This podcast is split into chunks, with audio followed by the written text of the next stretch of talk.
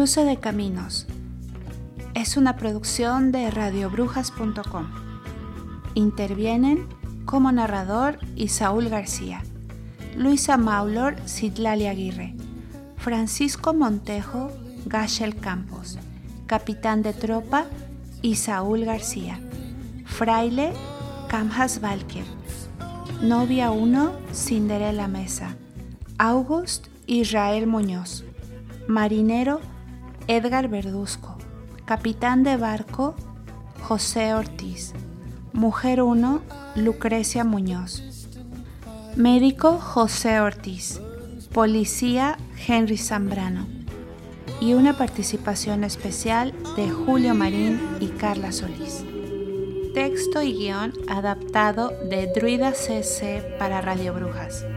Prohibida la reproducción total o parcial de la obra, propiedad de radiobrujas.com.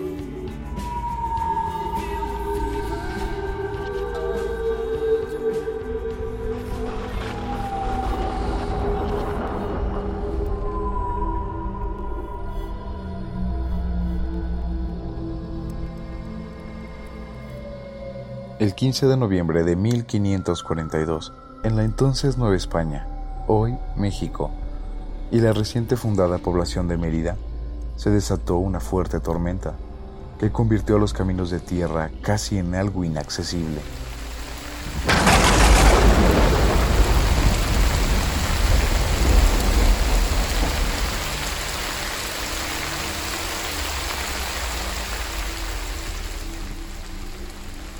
El fango hacía casi imposible que las ruedas de las carretas avanzaran, y los caballos a duras penas podían tirar de tanto peso hundido en el lodo. A mediodía, una caravana de frailes dominicos y soldados que custodiaban tres carretas entró en el poblado.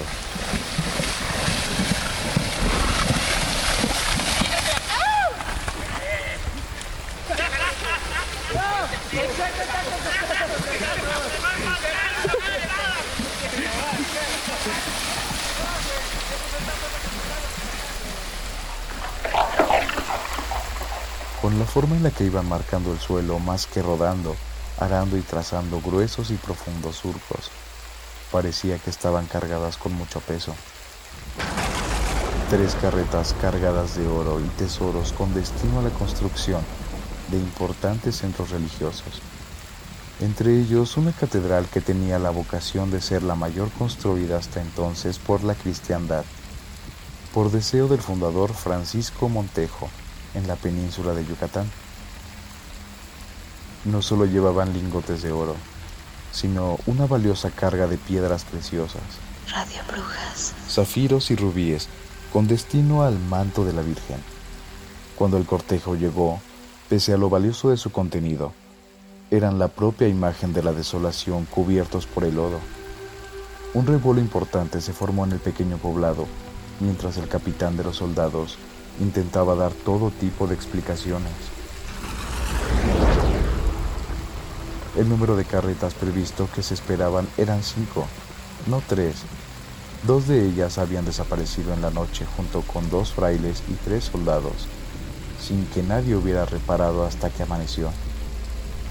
De inmediato se organizó la tropa que se asentaba en el entonces pequeño poblado, y junto a los soldados recién llegados y sin descanso alguno y bajo la infernal tormenta, partieron en búsqueda de los desertores y el oro. Decían que una de las carretas portaba la mayor parte del tesoro.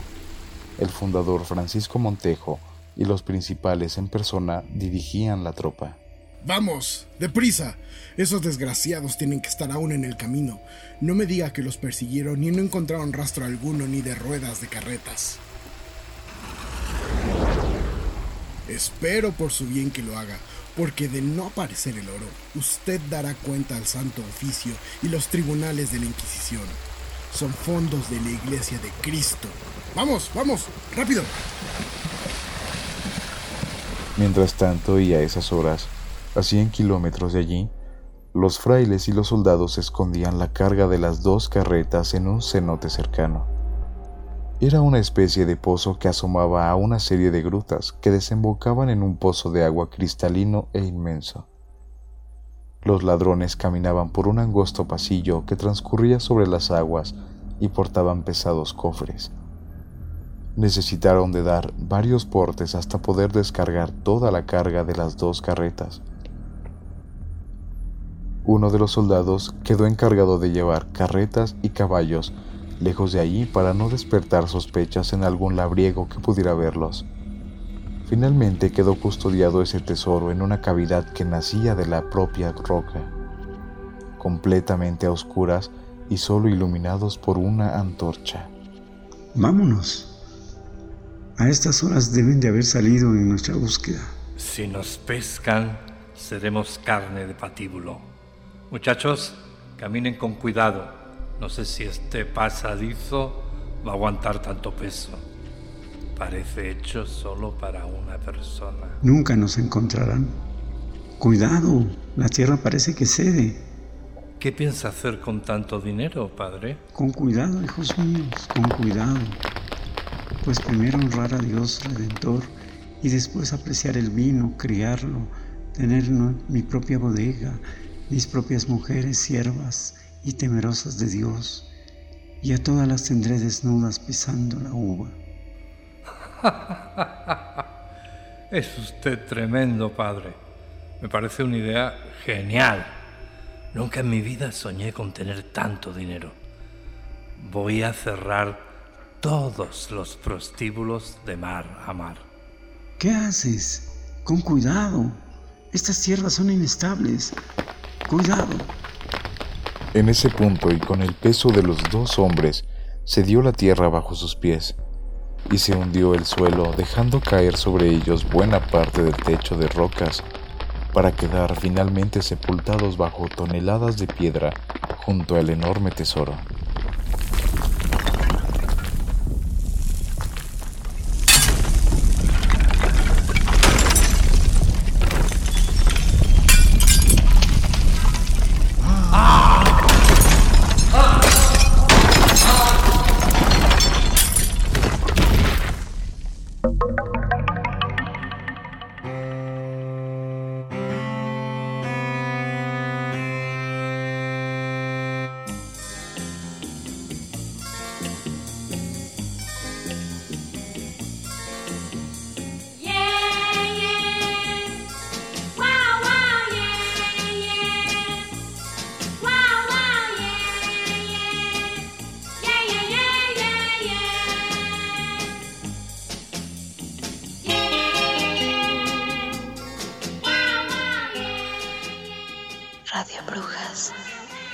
Luisa Moulor era una rica heredera del inmenso patrimonio del rey de los astilleros en el siglo XXI, el portugués João Moulor, magnate sobradamente conocido por los agentes de cambio y bolsa. Todo el mundo temía a los Moulor, de esta forma que nunca se debe hacer con un niño, consentirlo hasta extremos descerebrados. Pero algo no funcionaba bien en aquella niña que comenzó obsesionada con herir y mutilar a sus muñecas y terminó un día a la temprana edad de siete años apuñalando a una de sus niñeras por simple diversión. Cuando la pobre chica renunció a su trabajo, el señor Mowlor puso en su bolsillo un generoso despido que iba acompañado de la recomendación para guardar silencio. De esta forma, cuando llegó a la adolescencia, las quejas sobre Luisa eran continuas y casi costumbre. Y posteriormente, y con los años, fue tropezando de matrimonio en matrimonio y de divorcio en divorcio. Todos los galanes creían que encontraban a la mujer de oro el día que se casaron con ella, desconociendo un serio diagnóstico médico que tenía Luisa, como quien tiene una sentencia. Psicopatía neuronal psicoparanoide con delirios sádicos su padre acudió a los mejores especialistas del mundo, pero el dictamen de todos fue concluyente. No tenía solución, y aunque parecía cruel, lo mejor para Luisa era encerrarla en una institución de salud mental.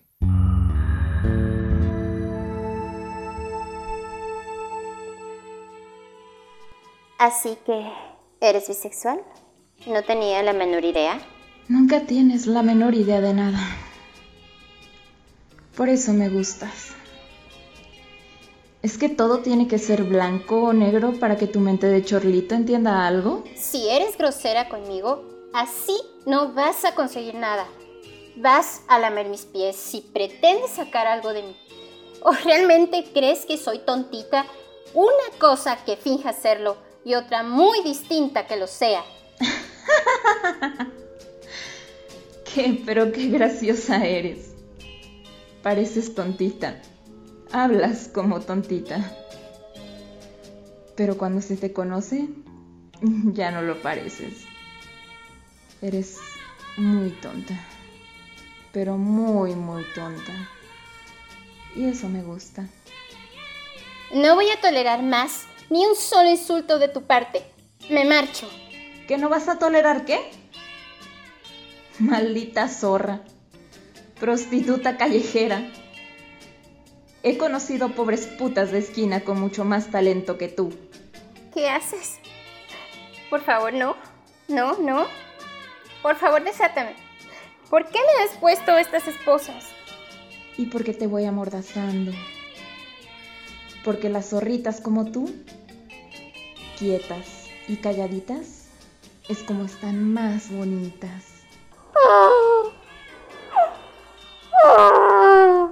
Siempre quise ser cirujana estética, cambiar la cara de la gente. Es apasionante. ¿Mm? Así, así, así. Soy un artista, una diosa. Tengo el poder ahora de hacerte bonita o muy fea. Tienes muchos mofletes. Y tu pecho es enorme, exagerado. Y es que eres muy, muy bonita. Me estás excitando. Mm, bastante. Pero bastante. Eres muy, muy sensual.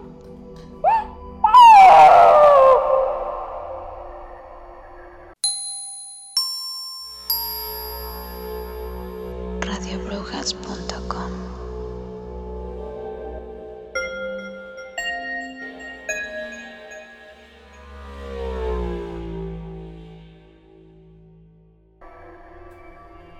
Cuando Luisa terminó con aquella pobre chica, el suelo recogía un grueso y enorme reguero de sangre.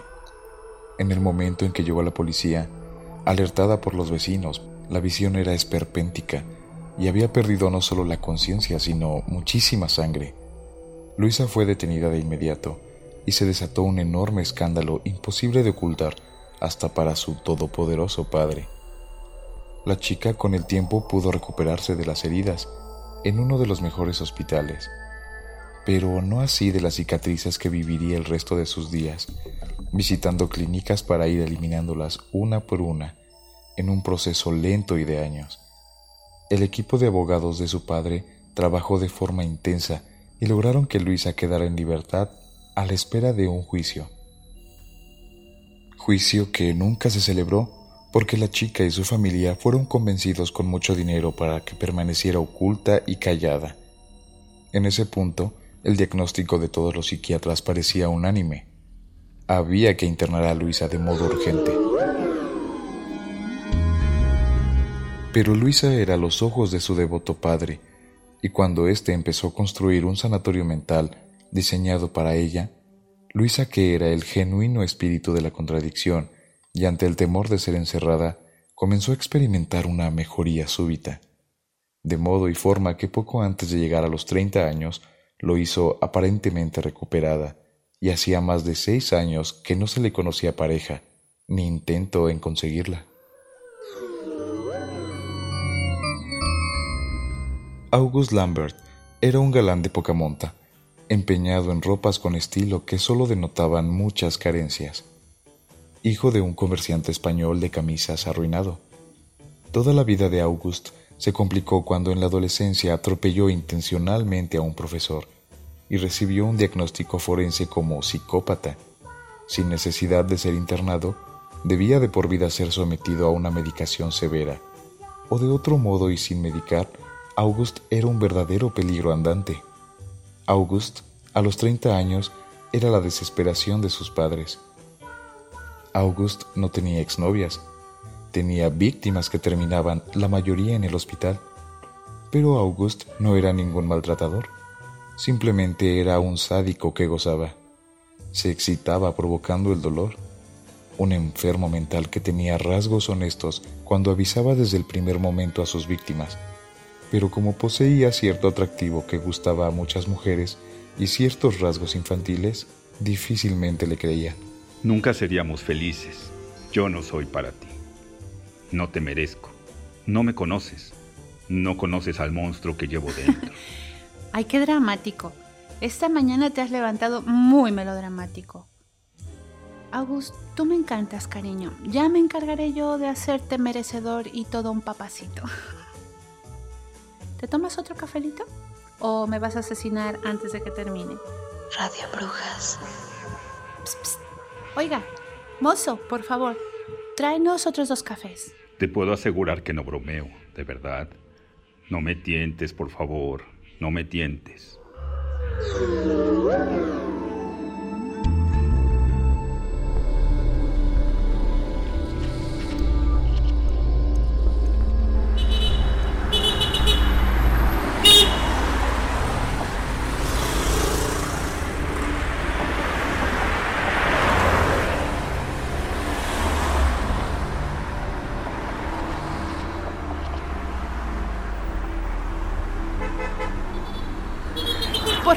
Por favor, paren, paren.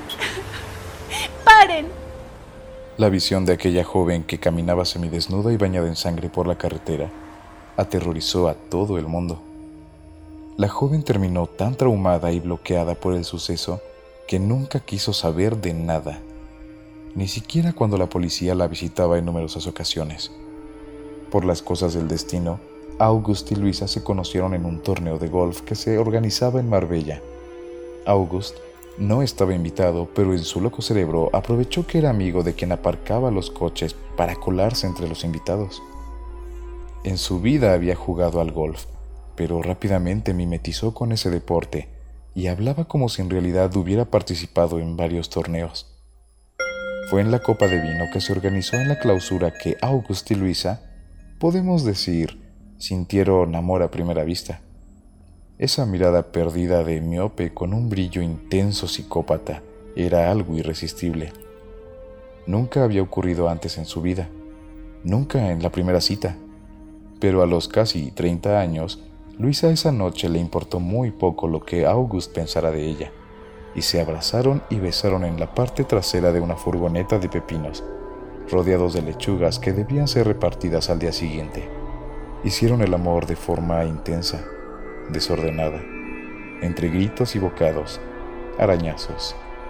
Organizaron un buen escándalo en los aparcamientos del campo de golf, donde abocados se arrancaban mutuamente gritos de animal salvaje en celo.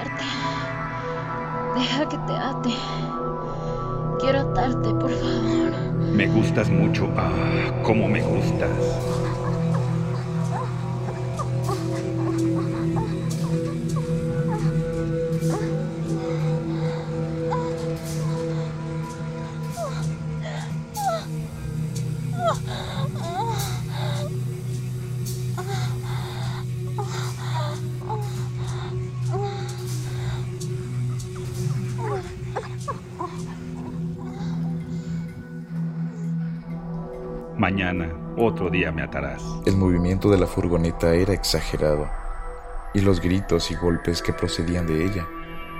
Arañazos y bocados en la piel de la que brotaban algún hilo de sangre.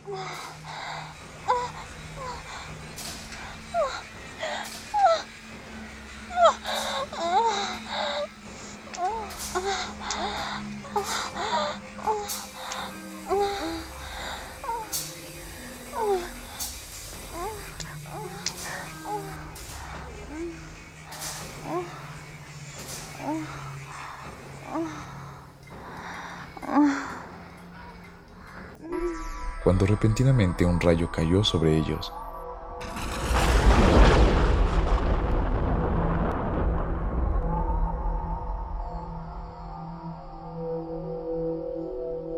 Un campo eléctrico extraño los rodeó. Se abrieron solas las puertas de aquel vehículo para solo dejar escapar una neblina densa y extraña, pero no hubo ni rastro de la pareja.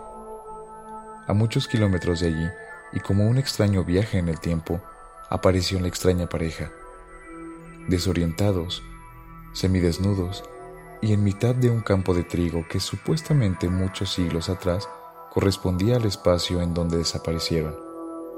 Ambos estaban heridos, como si en lugar de amarse hubieran peleado. Estaban profundamente desorientados.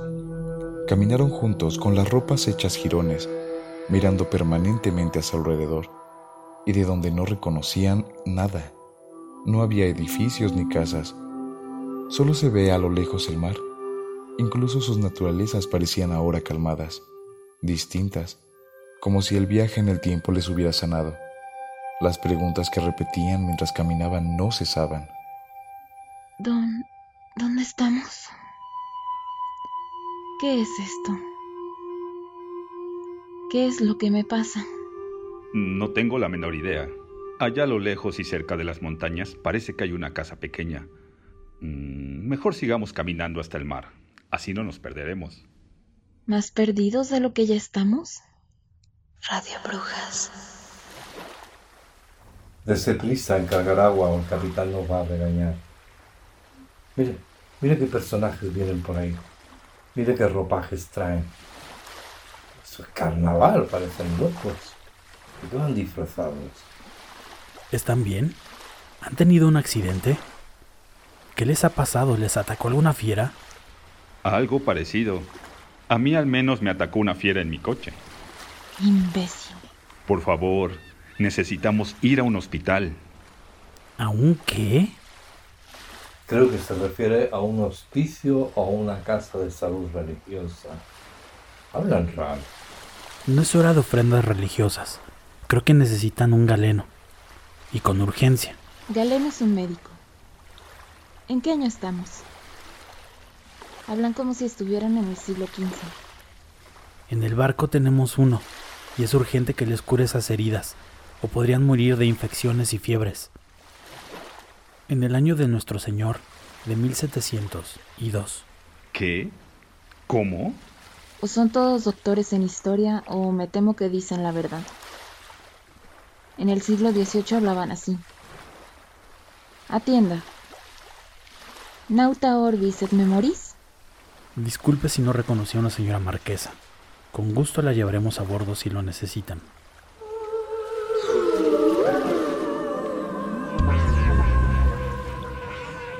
A bordo de la Santa Mónica, recibieron todo tipo de cuidados y supieron que aquellas costas eran las costas de Malasia o la Málaga de la actualidad, un sitio muy peligroso, acechado a menudo por piratas berberiscos del norte de África, y que si caían en sus manos, terminarían esclavos, y Luisa subastada en los mercados africanos de la trata de blancas.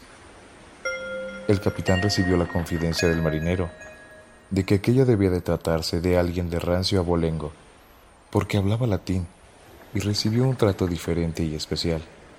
August fue tomado por su criado y debía de pagarse el pasaje. Ya no podrían recalar de nuevo en tierra firme, so pena de caer en las manos de los piratas mencionados. A mediodía, doblaron la inmensa roca de Calpe, Gibraltar en la actualidad, y pusieron proa rumbo a las Américas. Esa misma noche, August y Luisa charlaban en la cubierta bajo el manto de las estrellas. El Santa Mónica era una impresionante goleta de 30 metros de eslora que llevaba pasajeros al Nuevo Mundo, la mayoría familias pertenecientes a la más rancia burguesía, que se establecerían en la Nueva España. No todos los piratas esperaban al acecho los navíos procedentes de aquellas tierras.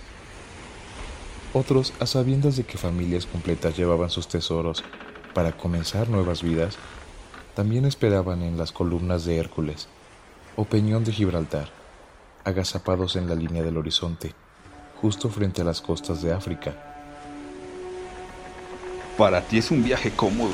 Ah, pero a mí me duele la espalda de fregar la cubierta. Esta gente me ha tomado por tu criado y no hay modo de explicarle. No saben qué es un coche, un campo de golf, un triste vaso, Creo que me voy a volver loco. Ni modo de explicarles. Es mejor dejar así la situación. Estás escuchando radiobrujas.com.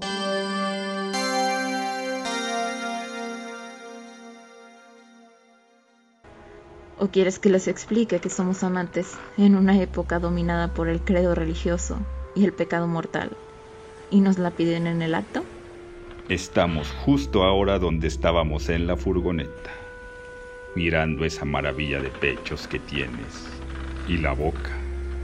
La extraña pareja comenzó a besarse, mientras August manoseaba sus senos, que aparecían ahora mucho más protuberantes por el tipo de vestido que llevaba, cuando fueron interrumpidos súbitamente por el capellán de a bordo, que parecía escandalizado. ¡Oh!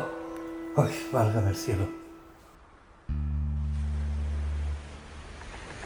Capitán, piratas a estribor. El capitán acudió corriendo como alma que lleva el diablo, esperando encontrar una vía de agua o algún desperfecto caótico sobre el puente de cubierta. Apenas cuando el capellán iba a denunciar la lujuria y pecado mortal que acababa de sorprender, un grueso disparo de cañón quedó a pocos metros del vergante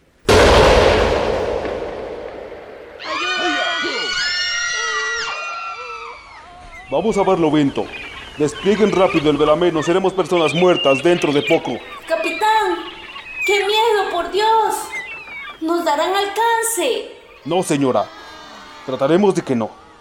Las mujeres y todos los que no puedan manejar un arma, que se vayan a los camarotes de inmediato. La nave de los piratas seguía disparando sus andanadas sin piedad alguna, aunque con escasa puntería hasta que una de aquellas enormes balas de cañón en hierro que salía de aquellas bocas del infierno como puras brasas, impactó de lleno en el capellán y seis marineros más de cubierta provocando una explosión en el castillo de popa. Rápidamente montaron otra lombarda a estribor, de la que se hizo cargo el capitán en persona, y August quedó al cargo del pequeño cañón de proa. Eran los puestos más peligrosos de todo el barco, y contra los que se centraban los disparos de los piratas, que por suerte cada vez demostraban peor puntería y aún más torpeza, porque se colocaron próximos al barco y cerca del alcance de las dos lombardas. La del capitán difícilmente acertaba en el blanco por el nerviosismo de este, pero August resultó tener una puntería providencial y disparo que hacía, disparo que impactaba de lleno en el navío pirata. De esta forma, y siguiendo las indicaciones de un marinero que iba cargando con rapidez el pequeño cañón, disparó en el timón para dejar la nave sin gobierno y posteriormente logró inutilizar los dos cañones de los piratas, organizando una buena escabechina encubierta. Cuando estuvieron muy cerca, tan cerca que podían los dos navíos verse las caras, las dos lombardas fueron cargadas con clavos que disparadas a bocajarro desollaban la piel de los piratas produciendo unos gritos desgarradores.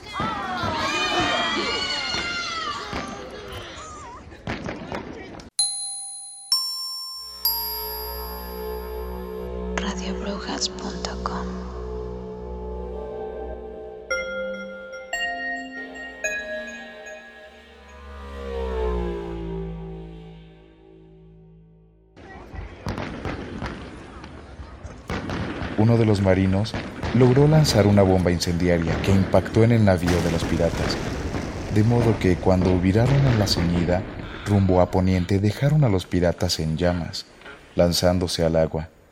Finalmente, cuando los alcanzó la noche, quedaron a muchas millas de distancia y sin posibilidad alguna de ser alcanzados por los piratas.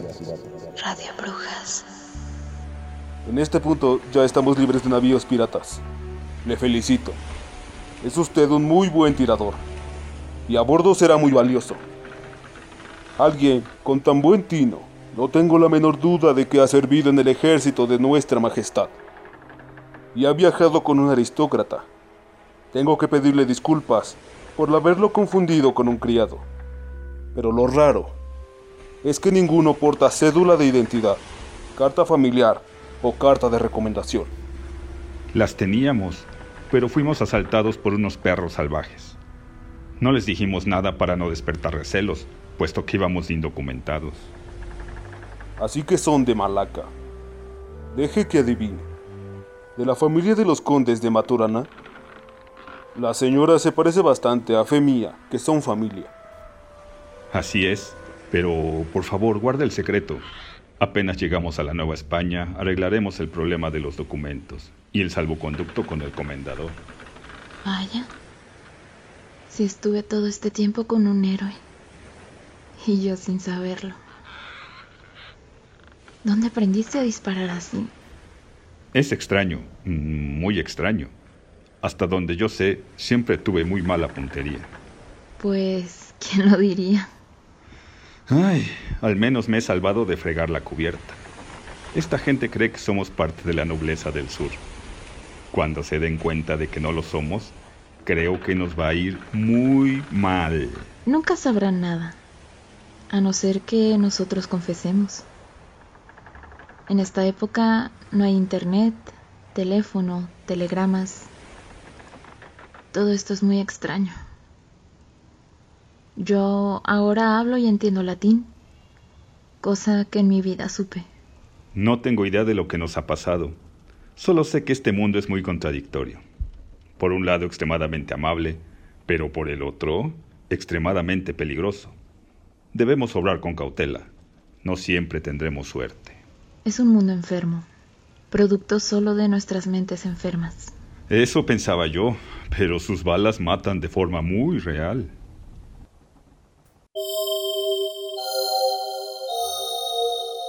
Estás escuchando radiobrujas.com.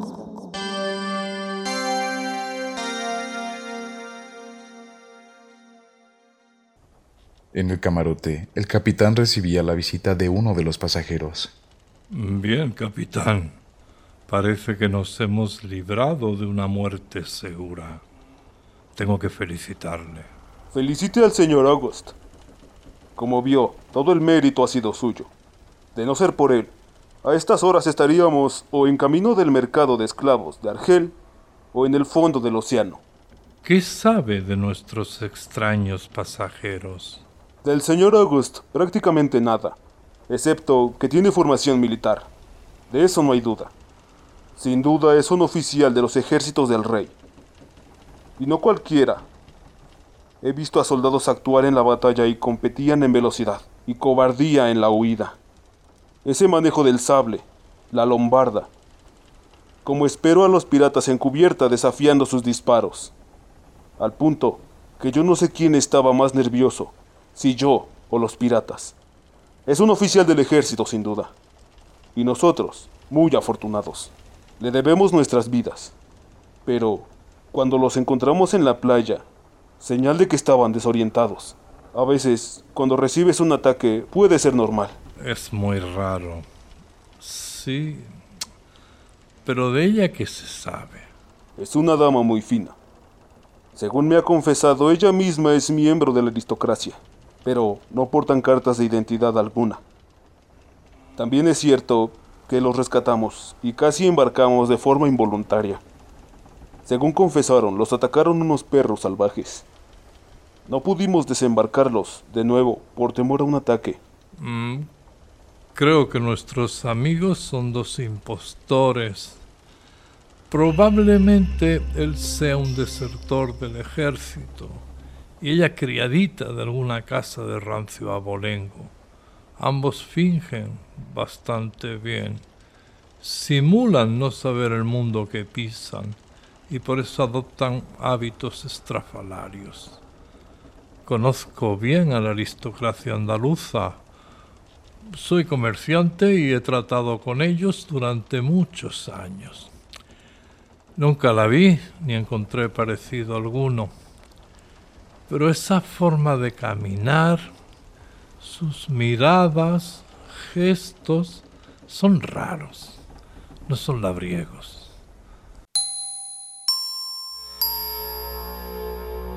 radiobrujas.com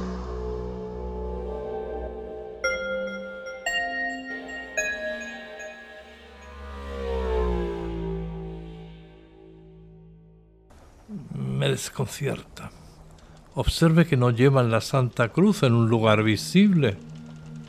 Mm, creo que apenas que lleguemos, debe dar cuenta a las autoridades o usted será su cómplice. Extraña en él que no porte sus botas militares. Conozco algunos oficiales y en la vida se separan ni de sus botas ni de sus sables. No tengo otra cosa que hacer. Nos salvan nuestras pobres y pecadoras vidas. Y voy a andar pensando en delatarlos y entregarlos a las autoridades. Por cierto, no le vi durante la defensa. Estaría muy ocupado, supongo. Escondido. Mm, Hay un nuevo mundo. Y es una oportunidad de comenzar de nuevo. Para el que quiere comenzar, claro está. El Santa Mónica llevaba ya muchos días de travesía surcando el Océano Atlántico, cortando las olas de forma impasible y desplegado ahora a media su velamen por los fuertes vientos. En el púlpito de proa se abrazaba Luisa con August, mirando de forma hipnótica la sucesión de las olas en la tormenta que iba creciendo. Me siento extraño. Es mi cuerpo, pero no lo es. Tengo habilidades que nunca desarrollé. Es mi mente, pero no lo es. Mis ojos perciben los colores con más intensidad. Mi piel es mucho más sensible. Me apetece mucho besarte, pero de forma dulce, dulce, dulce, con ternura, como me miran tus ojos. Tienes unos ojos preciosos, ¿sabes? Es cierto. Ahora adoro las caricias, los besos suaves. Me repugna la sangre, el dolor. Mi mente se ha librado de demonios y dolores de cabeza. ¿Será que por fin estamos curados? Algo de eso sospecho. No sé qué me ha pasado. También siento lo mismo. Dentro de dos días llegaremos al puerto de La Habana. Tomaremos provisiones para continuar hacia Nueva España. Les recomiendo que bajen de inmediato en ese puerto, aprovechando la noche. No será difícil encontrar un barco que los lleve de vuelta a España.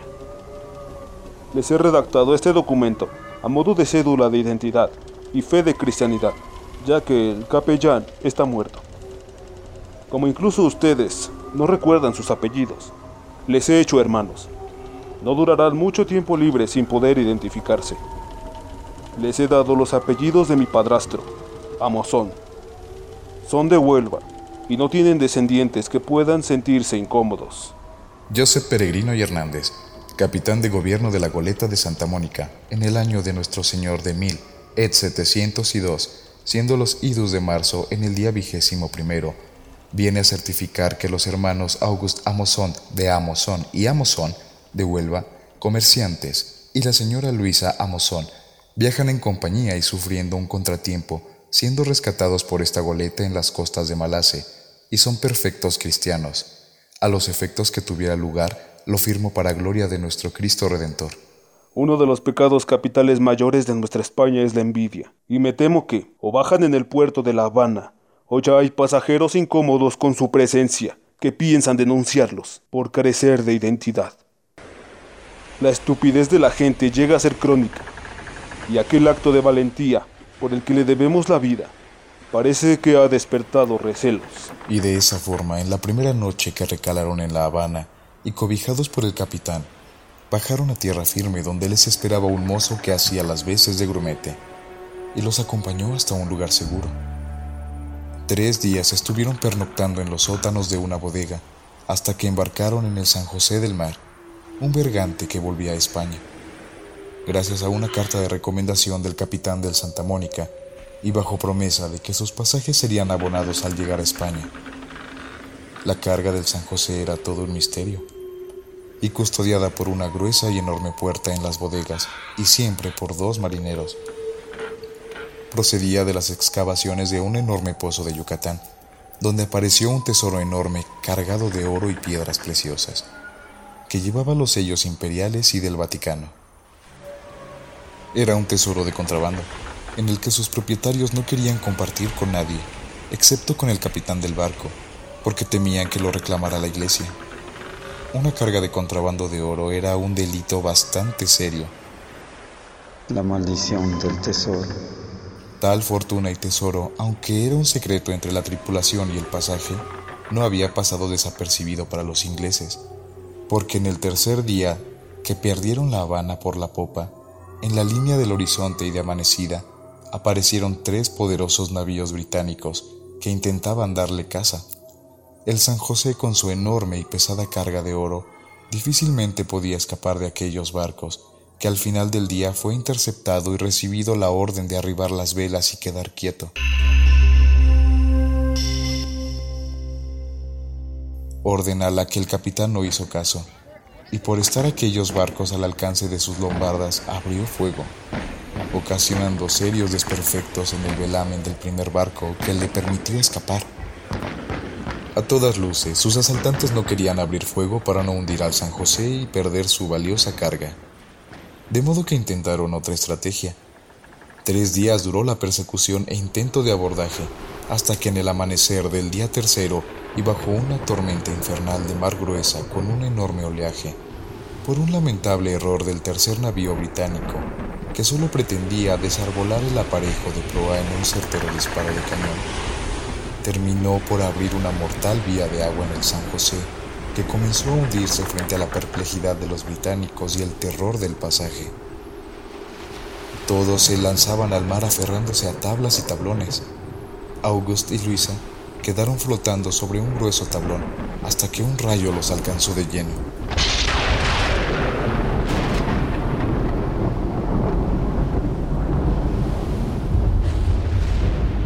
Creó un misterioso campo eléctrico, y un destello de luz blanca gigantesca los hizo zarandearse y quedar momentáneamente con la visión perdida. Algo extraño sucedió. Ya no se los tragaba el mar. Ahora estaban sobre el asfalto, atendidos por personal paramédico y rodeados de luces de sirenas y ambulancia. Hemos tenido suerte. El rayo no les alcanzó de lleno, pero sí muy cerca. Hay que llevarlos al hospital, no hay tiempo que perder. ¿Qué me ha pasado? ¿Estoy bien? ¿Dónde estoy? ¿Y mi amigo? Todo, todo está bien. Su amigo se pondrá bien. Se está recuperando. Les ha caído un rayo. ¿Cómo se les ocurre en este tiempo salir del coche? Un coche británico les ha impactado y se ha dado a la fuga. Cuando lograron salir del auto les cayó el rayo. No todos los días suceden dos desgracias seguidas. Oh, no. Tres. Tres. Fueron tres seguidas. La ambulancia se marchó a toda velocidad camino al hospital con Luisa y August. Quedó la policía levantando el atestado y comprobando la identidad de aquella extraña pareja. Mm, esto es una antiguaya. Lo llevaban en sus bolsillos. Joseph Peregrino Hernández, capitán de gobierno de la goleta Santa Mónica, en el año de nuestro Señor de 1702, siendo los idus de marzo en el día vigésimo primero, vienen a certificar que los hermanos August Amonzón, de Amonzón y Amonzón de Huelva, Radio Brujas. En el mismo día fueron dados de alta con pocas horas de diferencia. August salió del hospital comarcal de Marbella y quiso caminar, no pensar en nada.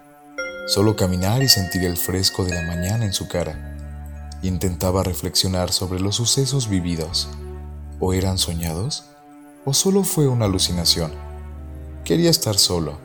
El hospital quedaba bastante lejos de la ciudad de Marbella para ir caminando, pero August gozaba cada paso de tierra firme que daba. Repentinamente quiso probar algo y tomando una piedra del suelo la lanzó contra un poste lejano. De modo increíble acertó de pleno. Solo caminaba. Sonreía y caminaba. Hacía años que no recordaba haber sonreído de esa forma. Era casi como encontrarse consigo mismo. Un momento grandioso y que quería vivir de modo egoísta. Luisa, cuando recibió el alta, tenía a su padre esperándola y una buena comitiva, todos excesivamente preocupados por ella, que ahora se abrazaba afectuosa y sonreía a su padre con ojos extraños. Eran ojos llenos de vida, presentes, y que el padre casi no recordaba excepto perdidos en la infancia de Luisa. Era como si hubiera estado muchos años ausente en un largo viaje y lo hubiera recuperado en ese momento. Padre e hija se abrazaron en una demostración de afecto que no se daban nunca y entraron en un lujoso automóvil. Cuando a los pocos kilómetros vio la silueta inconfundible de August caminando, sus pasos parecían alegres. Espere, por favor. Detenga el auto. El padre quedó perplejo. Su hija tratando de forma amable al personal de servicio y pidiendo las cosas por favor. ¿Qué había pasado? Solo supo que le alcanzó un rayo. Bendito rayo redentor, pensó. El automóvil esperó orillado a un extremo de la carretera esperando a que August llegara. Vamos, sube. Te llevo. Gracias. Prefiero caminar. Como gustes. Pero... Llámame, ¿sí? No me olvides. O mejor, te llamaré yo. ¿Y cómo sabré tu número ¿O cómo sabrás el mío? Quiero agradarte. Ya te lo demostraré. Yo siempre lo sé todo. Qui novit omnia quasi multis.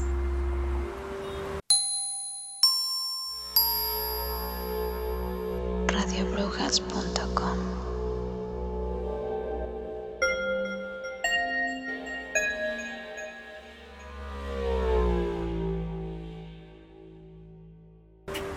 Radio Brujas. Te noto rara, sienta bien. ¿Quién era ese? Un amigo. Solo un buen amigo. ¿Oh?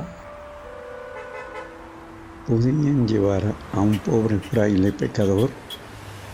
Súbase, padre, claro que sí, lo llevamos.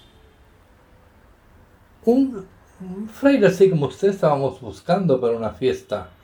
Solo busco posada. No tengo ni idea de lo que hago en este tiempo. Solo sé que me acompañaba hasta hace poco la maldición del tesoro. Es un tiempo loco, con carruajes sin caballos, mujeres sin faldas que llevan pantalones y vino sin botella y empaquetado en cartones. No tengo ni idea de qué sentido tengo en este tiempo. Y aquí viaja la maldición del tesoro. ¿Seguro que no lo conozco? Su cara me suena mucho, oiga.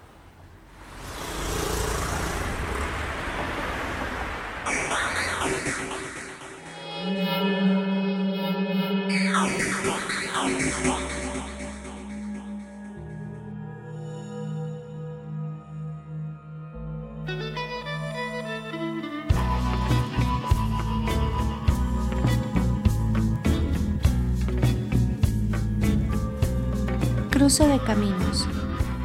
Es una producción de radiobrujas.com.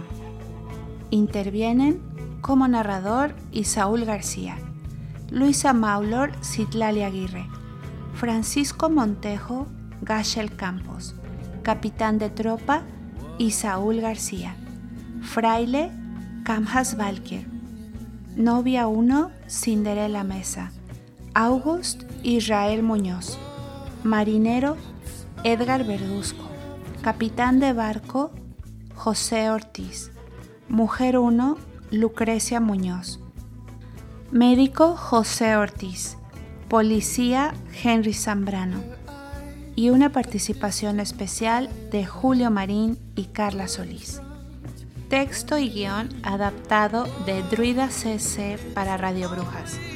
Prohibida la reproducción total o parcial de la obra, propiedad de radiobrujas.com.